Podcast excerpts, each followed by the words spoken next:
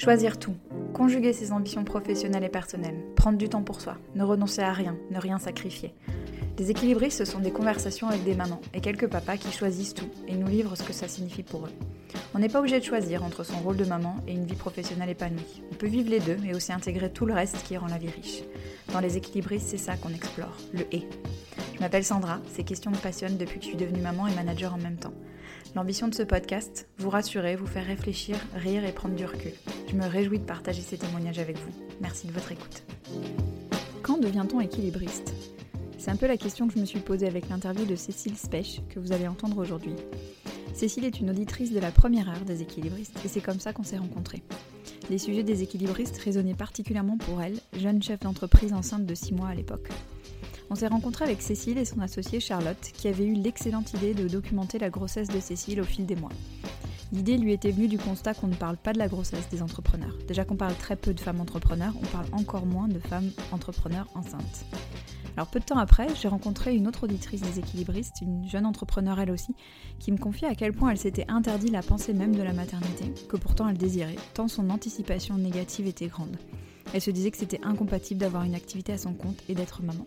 Ce qui l'avait aidé à dépasser cette idée, c'était la découverte en Allemagne d'espaces de coworking incluant des espaces de garde d'enfants. Comme quoi, on ne peut imaginer que ce que l'on voit. En sortant de cette rencontre, je me suis empressée de rappeler Cécile pour lui proposer une interview pour qu'elle témoigne de son expérience et aide à lever les freins qui font que certaines pensent que c'est incompatible. Vous allez donc entendre Cécile maintenant, enceinte de 8 mois, au tout début de son congé maternité. Et vous l'entendrez de nouveau dans quelques mois quand elle aura pris ses marques, retrouvé son équilibre et repris le travail. Donc Cécile, future équilibriste, c'est parti. Alors Cécile, tu es enceinte de 8 mois, tu es au tout début de ton congé maternité que tu t'es octroyé, parce que tu n'es pas salarié, tu es entrepreneur et tu as décidé de prendre un congé de 4 mois. Et je voulais commencer par une question très simple. Comment tu te sens?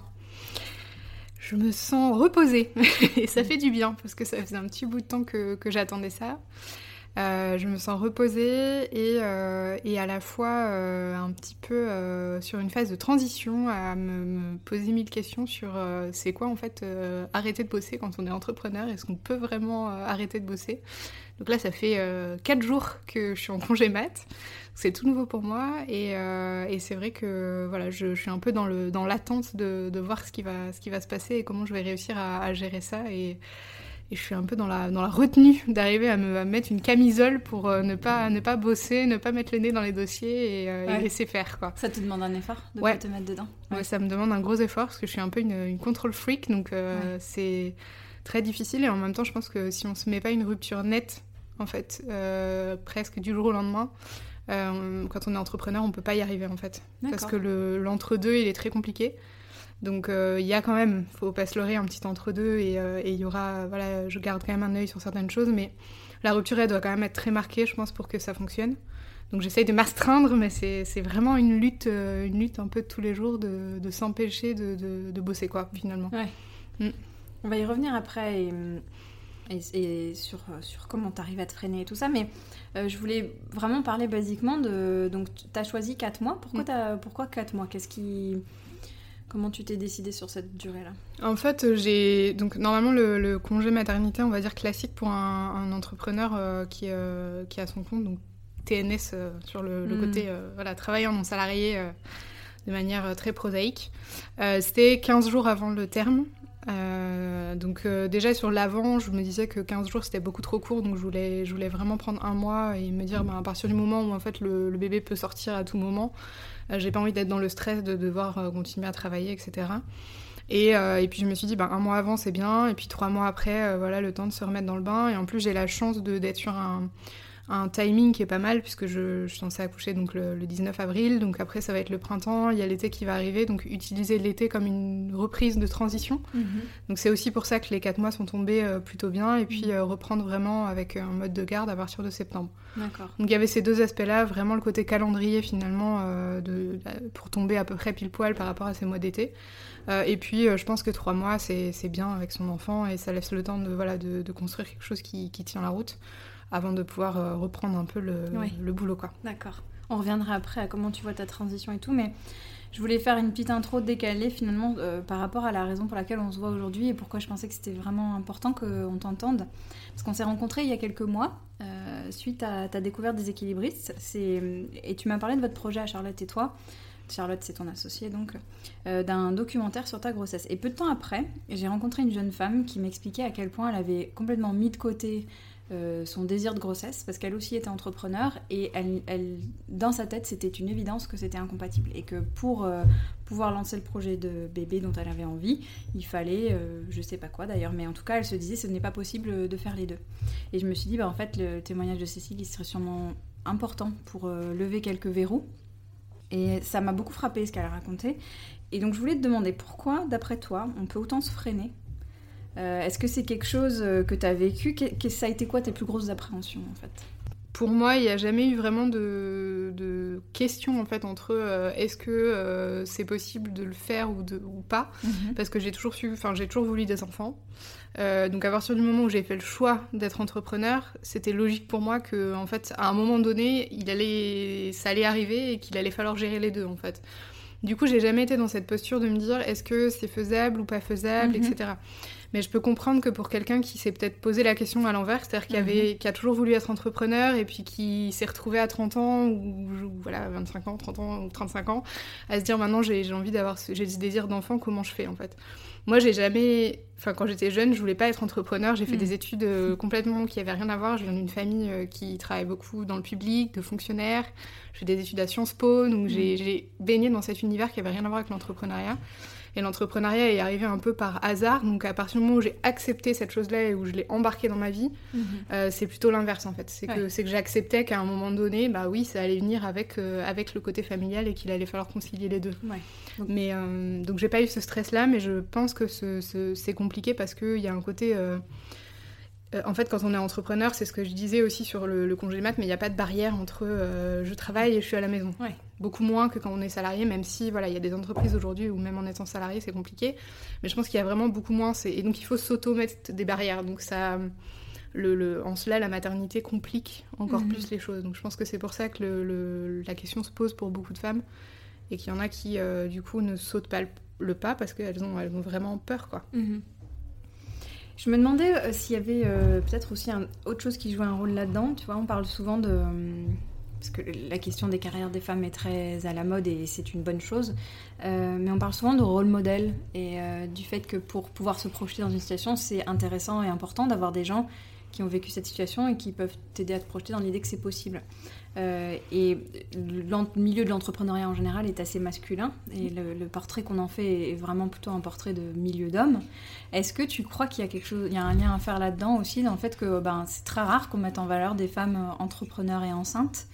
Euh, Est-ce qu'il y a quelque chose à faire là-dedans Oui, ben, je pense que c'est rare. En fait, je pense que le, le fait déjà d'être entrepreneur et une femme, ça déjà c'est quelque chose en fait. Mhm. Donc après, le fait d'être enceinte, enfin, entrepreneur et enceinte, mm. donc, euh, donc forcément une femme, euh, ça rajoute quelque chose qui, un degré supplémentaire, et c'est vrai que c'est quelque chose qu'on voit rarement, donc c'est pour ça aussi que, que Charlotte euh, mm. a lancé ce, ce, projet de documentaire, parce que on montre rarement finalement des, effectivement des, des femmes entrepreneurs et enceintes. Mm.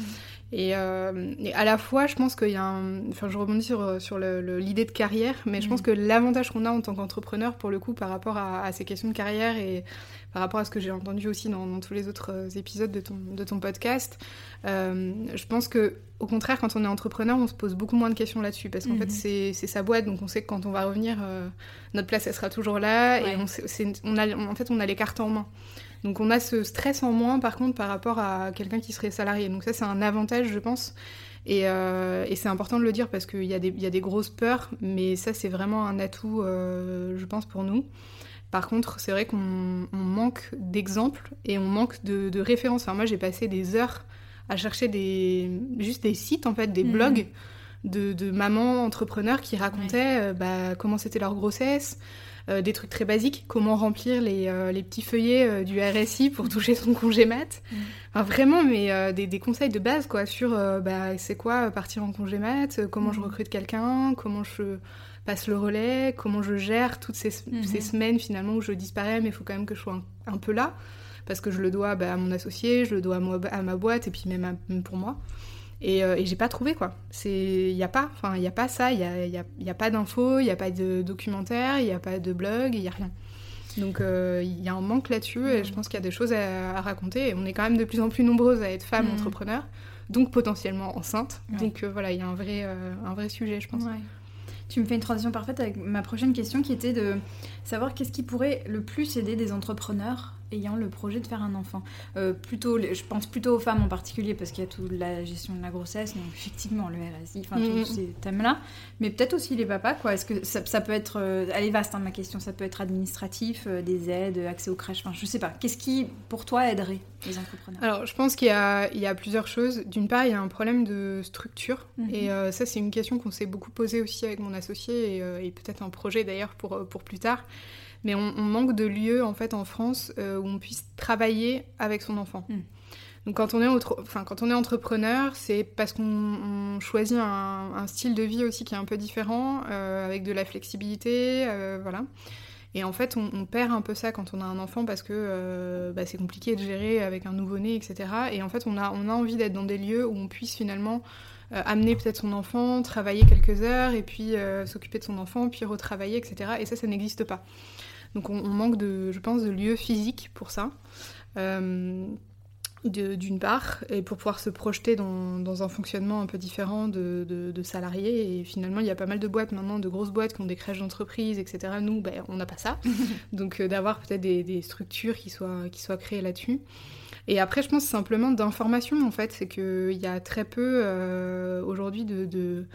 il n'y a pas de structure, en fait, que ce soit, je sais pas, les CCI, ou enfin, qui, qui permettrait en fait de, donner l'information nécessaire mm. à euh, bah, comment euh, voilà euh, comment gérer effectivement le RSI, peut-être comment faciliter un recrutement pour remplacer un dirigeant d'entreprise parce que mm. recruter quelqu'un pour un remplacement de congé mat sur un poste de salarié c'est quand même pas la même chose que de, recruter quelqu'un pour remplacer un associé.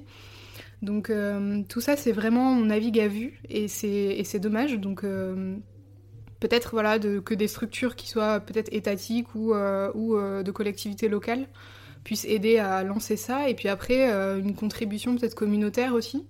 donc il y a mmh. effectivement des, il y a des associations, il y a des groupes de femmes entrepreneurs, etc. sur, sur ces sujets-là, donc qui effectivement traitent plus de l'aspect business.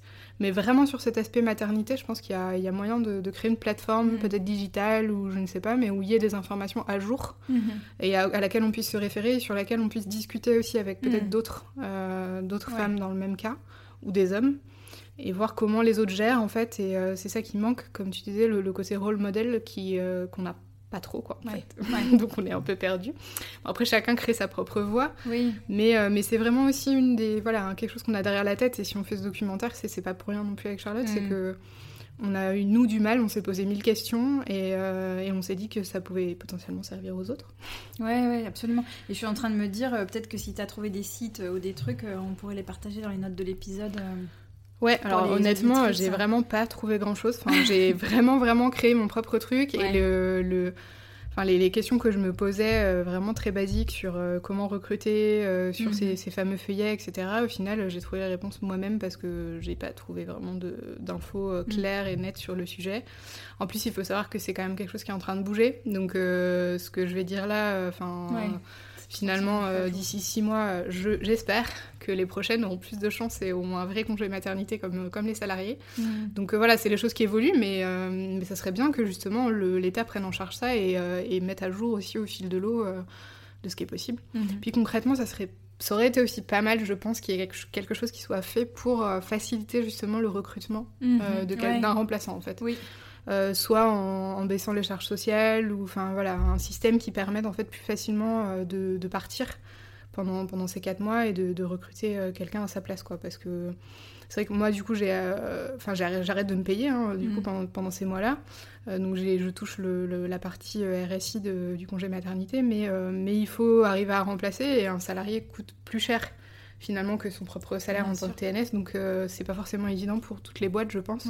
Et notamment, je pense aux femmes qui sont plus seules ou enfin voilà sur des, des formats d'entreprise euh, plus jeunes ou, plus petites. Euh, c'est vraiment pas évident quoi. Tu as, plus, as plusieurs, par, plusieurs reprises parlé de, de, Charlotte et de On, et ça, je veux vraiment y revenir parce que vous avez une relation euh, d'associé qui est vraiment intéressante. Mais avant de parler de Charlotte, je voulais qu'on parle du papa euh, dans tout ça. Est-ce que lui, il est salarié? Est-ce qu'il est à son compte Sans rentrer dans ton intimité, mais juste savoir un peu comment lui voit les choses, euh, notamment l'aménagement de sa vie professionnelle avec l'arrivée du bébé. Alors le, papa c'est rigolo parce que lui pour le coup il a depuis que ça fait 10 ans qu'on se fréquente euh, et, lui il a plus un profil d'entrepreneur en fait à, mhm. la base mais il a jamais euh, eu l'opportunité de, sauter le pas donc euh, de devenir vraiment entrepreneur. Euh, mais il travaille dans des startups en fait. Donc euh, là, il a changé de boulot en janvier, donc euh, ça fait, il est encore en période d'essai mhm. dans une startup qui vient de se monter. Donc voilà, donc il est salarié en CDI, mais sur un poste où potentiellement dans deux mois la boîte n'existe plus, parce qu'ils sont en levée de fonds. Donc il est, il est presque dans une posture plus risquée que la mienne en fait. ça, c'est un, un, autre sujet, mais, mais pour moi, le côté entrepreneuriat ou salariat aujourd'hui, il n'a pas forcément de sens. ça dépend dans quelles mhm. conditions on est.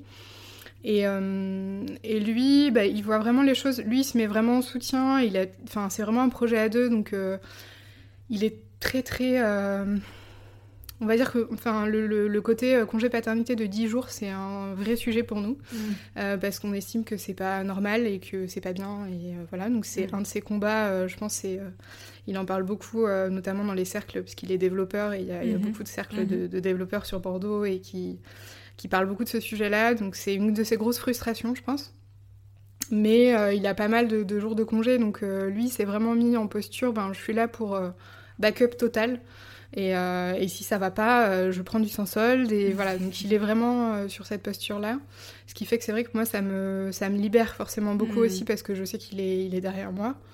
donc donc c'est important pour moi et, et, il, a, il a toujours soutenu en fait le côté entrepreneuriat donc forcément le projet là on l'a lancé à deux et on savait ce qui nous attendait. Donc, euh, mhm. donc lui, il sait que voilà, s'il y a besoin parce que, bah, parce que j'ai besoin de travailler plus ou qu'il y a des périodes un peu plus difficiles, euh, lui, il fera ce qu'il faut pour euh, à côté prendre le relais. Quoi. Et son entreprise est, propose suffisamment de flexibilité ou d'adaptabilité pour ça. Ah, Alors par contre, ça, c'est un choix de vie qu'on a fait nous depuis le début, que ce soit en étant entrepreneur ou pas, mais c'est un de nos critères principaux de, de vie, c'est d'avoir de, de, la flexibilité dans notre travail. En termes d'horaire, on, travaille énormément tous les deux, mais on, peut choisir euh, mhm. les horaires qu'on fait euh, et, ça c'est super important. Donc effectivement, euh, c'est une des raisons pour lesquelles je suis assez à l'aise avec ça et, je sais que tout se passera bien parce que voilà, on a cette flexibilité là qui, qui permet de s'adapter vraiment l'un et l'autre en fait au programme de l'autre. Quand c'est plus chargé d'un côté, bah, de décharger de l'autre côté. Ouais. C'est hyper fort ce que tu racontes là, c'est cette sérénité que tu ressens par rapport à ça. Parce que j'entends beaucoup de gens parler de l'inverse et euh, comme tu le sais, c'est un de mes combats mm. moi par rapport à la justement à comment les entreprises euh, adaptent leur offre de travail parce que la demande aujourd'hui, c'est celle que tu décris et mm. celle que tu décris pour ton conjoint quoi. Euh, tu as publié un très joli article sur LinkedIn dans lequel tu parles de ton désir de tout choisir euh, et de ne renoncer ni à ton entreprise ni à ton rôle de maman. Et tu détailles plusieurs éléments importants de ce projet de grossesse et j'aimerais bien qu'on y revienne un petit peu. Alors pour commencer, c'est le rôle de ton associée Charlotte. Euh, c'est, enfin, le texte est vraiment beau dans ce que tu racontes de votre relation. Je trouve que c'est, euh, je pense, c'est une association un peu de rêve que vous avez toutes les deux, que vous avez construite. et la question de la grossesse, tu dis, faisait partie de votre pacte d'associés. Et je trouve ça, je trouve ça chouette. Quels aspects est-ce que vous aviez anticipé là-dedans? En fait, euh, quand on s'est enfin, rencontrés, en tout cas quand on a décidé de travailler ensemble avec Charlotte, bon, c'était il y a trois ans quasiment maintenant. Euh, donc on savait qu'on allait arriver sur la trentaine, qu'on avait toutes les deux envie d'avoir des enfants, et on s'est dit, ben forcément, euh, oui, la maternité dans une entreprise, c'est quelque chose de fort. Quand on mm. est deux femmes chefs d'entreprise de 30 ans, c'est un sujet. Donc on peut pas ne pas en parler. Euh, et moi, comme je disais, c'était vraiment quelque chose que j'avais en tête euh, depuis longtemps, avant ce côté entrepreneuriat. Donc quand mm. je suis arrivée dans le projet, j'ai dit, bah, ok, je suis, je suis à fond, euh, je suis ok, mais il faut que ce sujet-là, il soit traité. Mm-hmm. Et on l'a abordé en se disant, bah, comment ça se passe en fait si l'une de nous deux, en, en, étant enceinte, en ayant cet enfant, veut lever le pied donc on a prévu dans le pacte d'associer, en gros, de se dire, bah, on peut lever le pied, en fait, si on a envie, mm-hmm. pendant six mois, un an, etc. Mais dans ce cas-là, ça se prévoit et, euh, et on perd notre rémunération. Mhm. Et enfin voilà, on a vraiment fait des ajustements très terre à terre. Euh, un pacte d'associé, c'est pas du tout, euh, c'est pas du tout funky comme moment. Mhm. c'est très dur. C'est voilà, c'est comme quand on prend des assurances vie ou des Mhm. prévoyances, etc. C'est euh, le moment de prévoir tout ce qui peut mal se passer. Donc euh, là, en l'occurrence, c'est pas forcément mal se passer, mais c'est euh, comment on fait si effectivement euh, il y en a une qui, qui veut plus assurer euh, autant. Euh, comment on gère ça, comment on l'anticipe pour que justement ça soit pas une, ça devienne pas une frustration en fait, Mhm. euh, d'un côté comme de l'autre. Mhm. C'est-à-dire de, de se culpabiliser en se disant bah non, euh, je peux pas parce que euh, il faut que je m'accroche et je dois ça et on est sur un pied d'égalité donc il faut Mhm. qu'on avance toutes les deux. Et à l'inverse, quelqu'un, ben, si on a une des deux qui bosse plus, qu'on puisse librement dire ben regarde là en fait, tu bosses plus autant qu'avant. Donc il faut qu'on s'ajuste parce que moi je, je peux pas, je m'y retrouve pas quoi. Donc euh, on avait anticipé ça et, euh, et c'est vrai que bon, au final on s'entend toujours hyper bien et je pense qu'on on n'aura jamais recours à ce truc-là parce qu'on arrivera à en discuter et on renégociera entre guillemets les clauses. Et là par exemple la grossesse c'était quelque chose qu'on n'avait pas forcément calculé sur le congé mat, comment on faisait, etc. Et on en a parlé et moi j'ai dit bah voilà je me paye pas pendant 4 mois, du coup on recrute un CDD à ma place avec le même budget, etc. Mais, et ça on a discuté ça ensemble et ça s'est défini sur le coup. Mhm.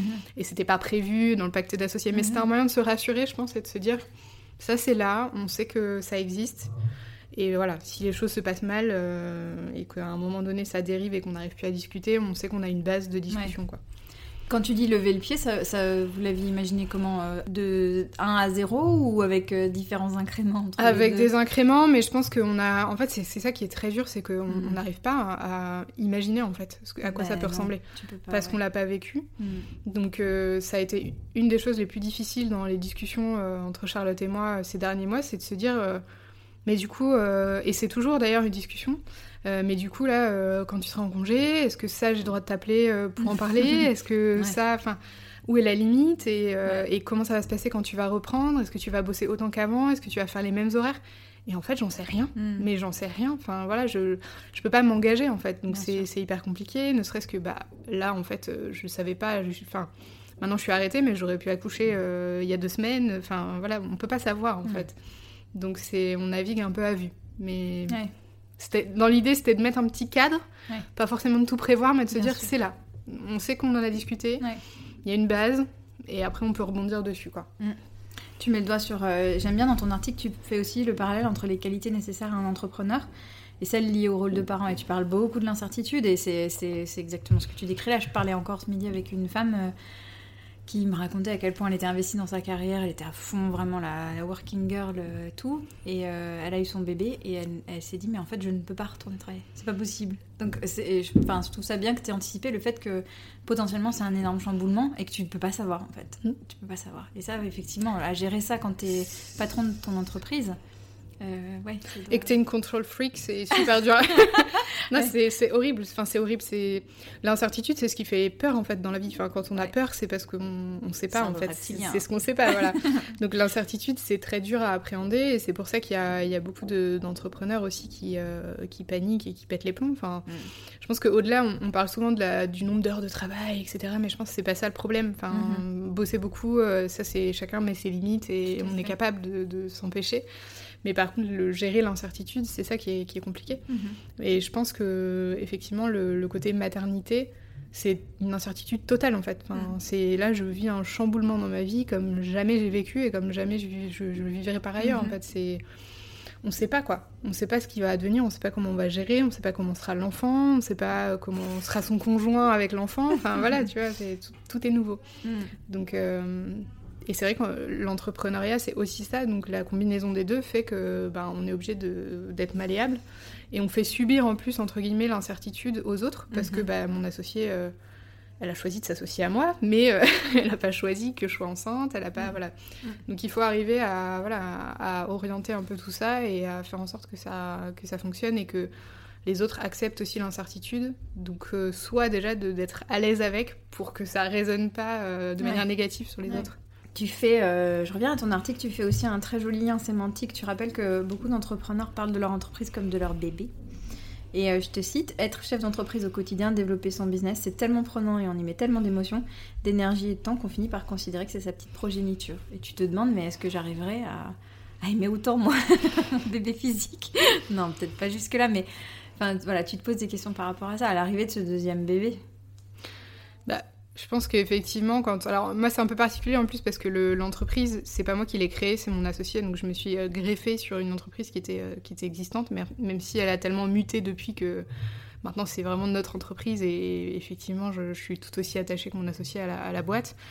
Euh, mais bon, c'est pas. Je pense que c'est quand même potentiellement un petit peu différent. Euh, mais euh, mais c'est vrai que c'est un vrai sujet pour moi de me dire, ben oui, en fait, une boîte, c'est vraiment son projet, son bébé, c'est son. Voilà, on porte quelque chose en soi qui. qui...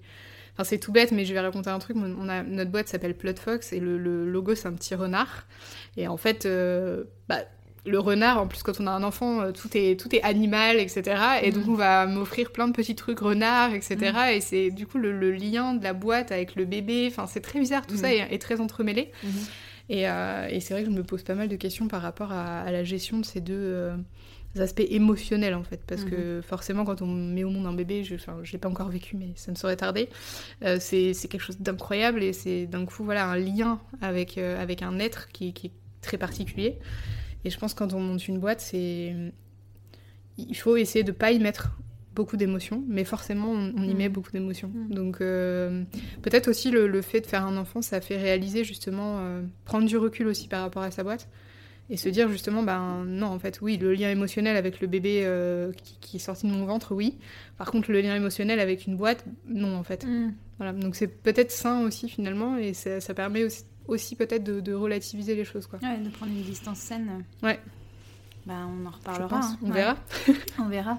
Je vais te poser une question qui est volontairement un peu, euh, un peu provocante, mais en fait, je discutais avec une amie l'autre jour qui me disait que euh, sa belle famille comprenait pas pourquoi on se posait autant de questions autour de la maternité et de toutes les, tous les sujets qui sont au, cœur des équilibres, justement. Comment on conjugue maternité, ambition, qu'on soit entrepreneur ou pas qui sont ben, bah, tout le monde l'a fait avant vous, euh, enfin pourquoi vous vous prenez autant la tête, just do it, et puis voilà.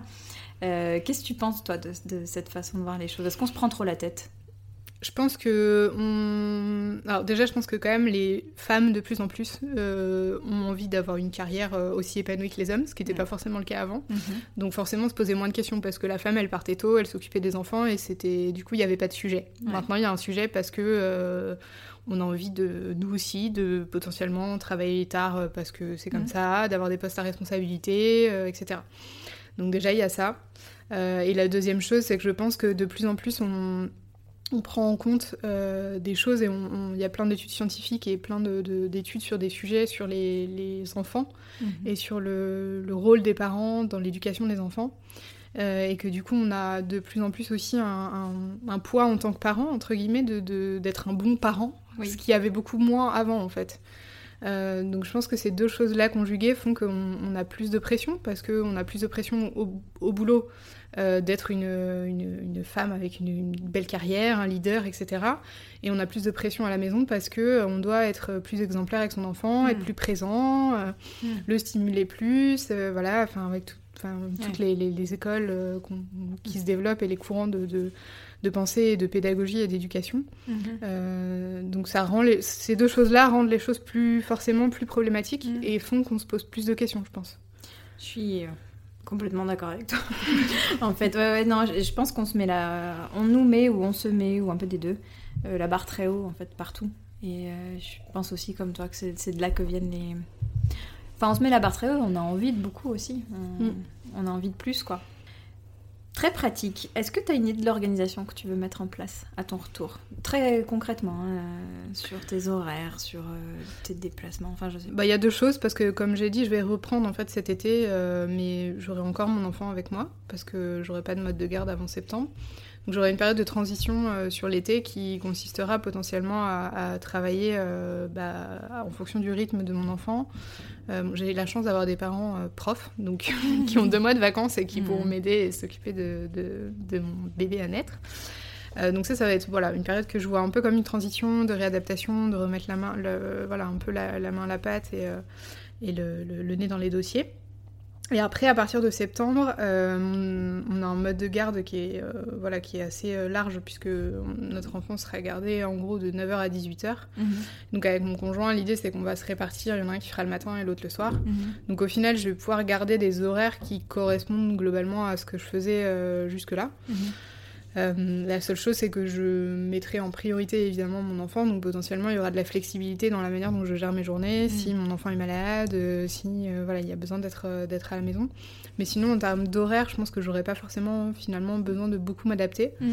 la seule chose, c'est que je me permettais jusque-là de potentiellement me laisser un peu déborder par des clients des fois le soir quand il y a mm-hmm. des rushs et des voilà, faire des ce qu'on appelle des charrettes dans certains milieux. Euh, donc ça, ce sera plus possible, euh, ou en tout cas pas, pas tel que je le faisais. Euh, mais je pense que de toute façon, le fait que là, je sois remplacée en fait pendant 4 mois par un salarié, qui du coup fait des horaires classique de bureau, mm. fait que les clients s'habituent aussi à autre chose. Donc je pense que ça me servira pour la suite et qu'ils se déshabituent de, potentiellement des mauvaises habitudes euh, que je leur ai laissé prendre. Mm-hmm. Euh, donc d'arriver à dire, ben non, en fait, euh, voilà, là, il est 19h passé et c'est fini, quoi. Enfin, mm-hmm. on peut plus, il n'y a plus personne et on verra demain, quoi. Ouais. J'allais te poser la question, est-ce que tes clients, ils seront plutôt euh, bienveillants face à, cette, euh, face à ces limites-là. Après, je pense qu'on a un peu tous les mêmes, euh, les mêmes envies aussi, donc peut-être qu'ils trouveront ça tout à fait logique. Et, oui, puis je pense qu'on a les clients qu'on mérite, entre guillemets. Mhm. Et je pense qu'il y a un moment, dire non à un client et pas se laisser déborder, c'est aussi, bah, en fait, s'il s'en va, tant pis, il y en aura d'autres. Mhm. Et est-ce que j'ai envie d'avoir des clients qui me courent après et qui, qui supposent que je travaille à 22h le soir, je suis pas sûre. Et on en a déjà pas beaucoup, honnêtement. Enfin, c'est assez rare qu'on, quand on travaille le soir euh, tard, c'est vraiment parce qu'on est sur des, voilà, des projets, on le sait à l'avance qu'il y aura des petites périodes de rush et machin. Mais c'est pas, euh, enfin, souvent, c'est pas forcément de la faute du client, quoi. C'est mm. plus, voilà, après de l'organisation interne. Euh, donc, voilà, c'est, je pense que, enfin, je suis pas trop inquiète parce que je, c'est vrai que ce que je fais de, de boulot le week-end ou le soir tard, etc., c'est plus de la gestion de boîte et de, et de la, on va dire de la vision, de la projection, et, euh, et ça c'est normal et je pense que je continuerai à le, à le faire. Mais euh, voilà, la pression du boulot, je pense que dans des horaires classiques, entre guillemets, euh, j'arriverai à m'en sortir. Quoi. Et comme mm. on est deux, encore une fois, mm. ce qui est quand même une force, parce que ça, ça je me le dis souvent, pour le coup, être femme enceinte entrepreneur et maman célibataire, là, j'avoue que je sais pas comment c'est mm. possible. Mais euh, le fait d'être deux, euh, moi, ça, voilà, je compte beaucoup là-dessus et je sais mm. qu'on se relaiera, donc euh, je suis pas inquiète du tout là, sur le, rythme, en fait. Ouais. Mm. Ouais, t'es plutôt vraiment sereine, en fait, par rapport à l'arrivée de cet enfant. En fait, je pars toujours du principe que dans la vie, on est très adaptable. En tout cas, moi, je suis une personne très adaptable. Et j'ai jamais été bloquée, en fait, parce qu'il y a toujours des solutions à tout. Et je pars du principe que c'est dur. Enfin, forcément, il y a des périodes de transition. Et là, je suis en train d'en vivre une qui est hyper difficile pour moi et je suis obligée de me, voilà, de me faire violence.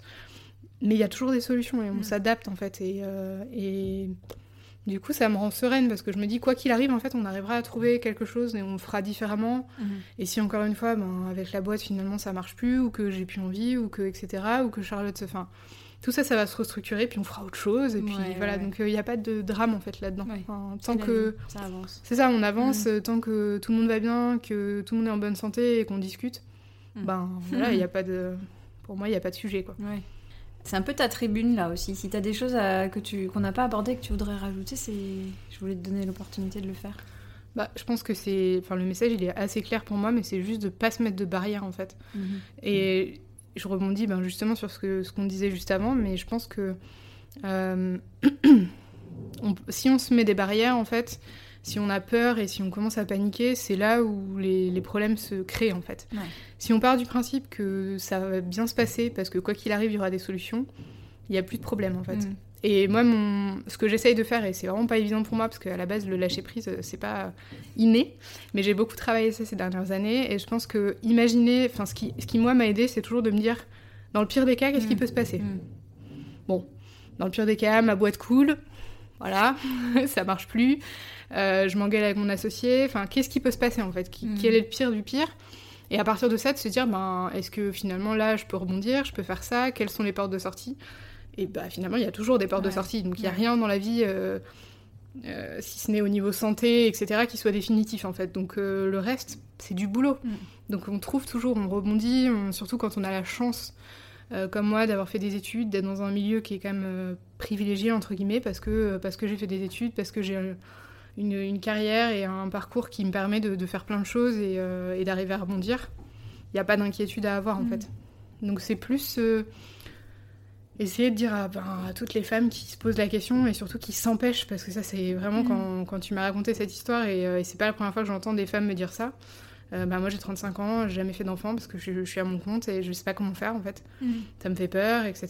Et je trouve ça horrible en fait. Mm. C'est, moi ça me serre le cœur parce que je, je l'ai jamais vécu comme ça. Je me suis toujours dit, ben non en fait, euh, moi j'ai envie d'avoir des enfants et après j'ai envie d'être entrepreneur. Donc comment on fait pour faire marcher les choses? Mm. Et je pense qu'il y a toujours des solutions et je sais pas comment ça va se terminer, je sais pas comment ça va se passer dans six mois. Mais je suis persuadée qu'il y aura euh, une issue voilà, qui sera épanouissante, je pense on trouve toujours, et ça je pense que c'est vraiment euh, la peur, c'est encore une fois accepter l'incertitude quoi. Mm. Euh, sinon la, peur ça paralyse et c'est dommage quoi. Ouais. Et c'était, je suis contente d'avoir ton point de vue d'entrepreneur parce que moi j'ai vécu surtout le côté salarié mm. et j'ai beaucoup beaucoup entendu de femmes me dire euh, euh, j'aimerais bien avoir un enfant, mais c'est pas le moment parce que je voudrais changer de boulot. Ou inversement, je m'interdis de chercher un boulot parce que euh, j'ai un projet d'enfant. Enfin, comme si les deux étaient incompatibles, mm. comme si on avait une espèce de devoir euh, de, de fidélité à l'entreprise qui était incompatible avec le fait de tomber enceinte. C'était une trahison en fait de tomber enceinte. donc c'est intéressant d'avoir ton point de vue d'entrepreneur. Mais peut-être que justement, c'est ce que je disais tout à l'heure, mais peut-être que le fait d'être entrepreneur, au contraire, on a on a plus de liberté en fait, on a, moins de pression parce mm. que. Alors c'est plus dur techniquement parce que euh, on a moins de droits et pas euh, aidé. on n'est pas aidé, on a voilà, on n'a pas de service RH, on a faut, faut se débrouiller donc mm. c'est mais encore une fois c'est être entrepreneur c'est ça de toute façon donc ça mm. rajoute juste une petite euh, couche.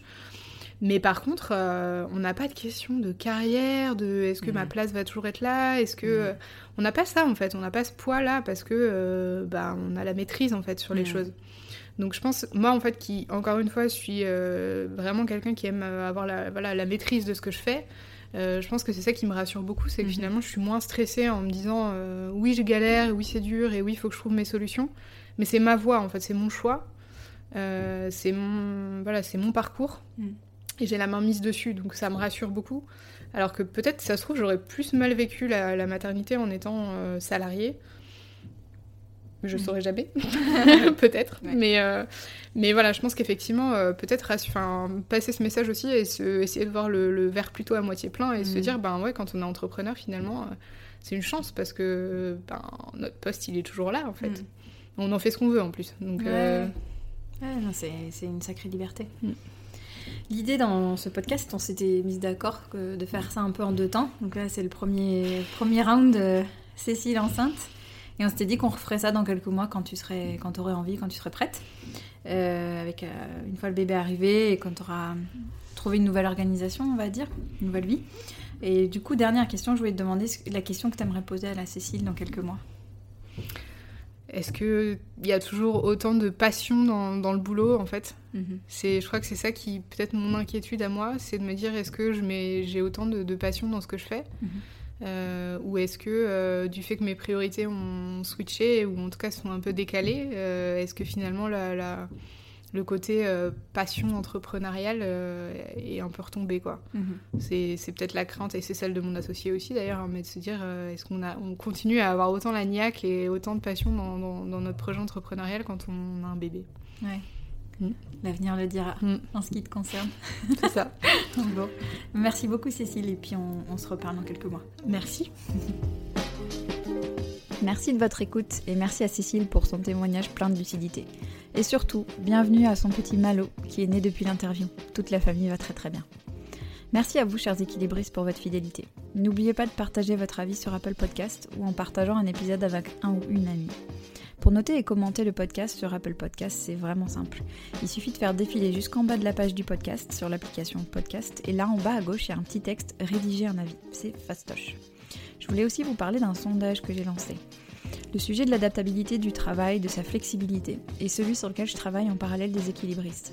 J'accompagne les entreprises à mieux comprendre et prendre en compte la réalité de la vie de leurs salariés pour adapter leur offre de travail et ainsi résoudre leurs problématiques de turnover, de difficultés de recrutement, etc. Ça m'intéresse beaucoup de comprendre votre expérience de la flexibilité, que vous soyez salarié, indépendant, employeur. Pour ça, j'ai créé un sondage. Y répondre ne prend que 5 à 10 minutes et il est disponible sur le site internet des équilibristes.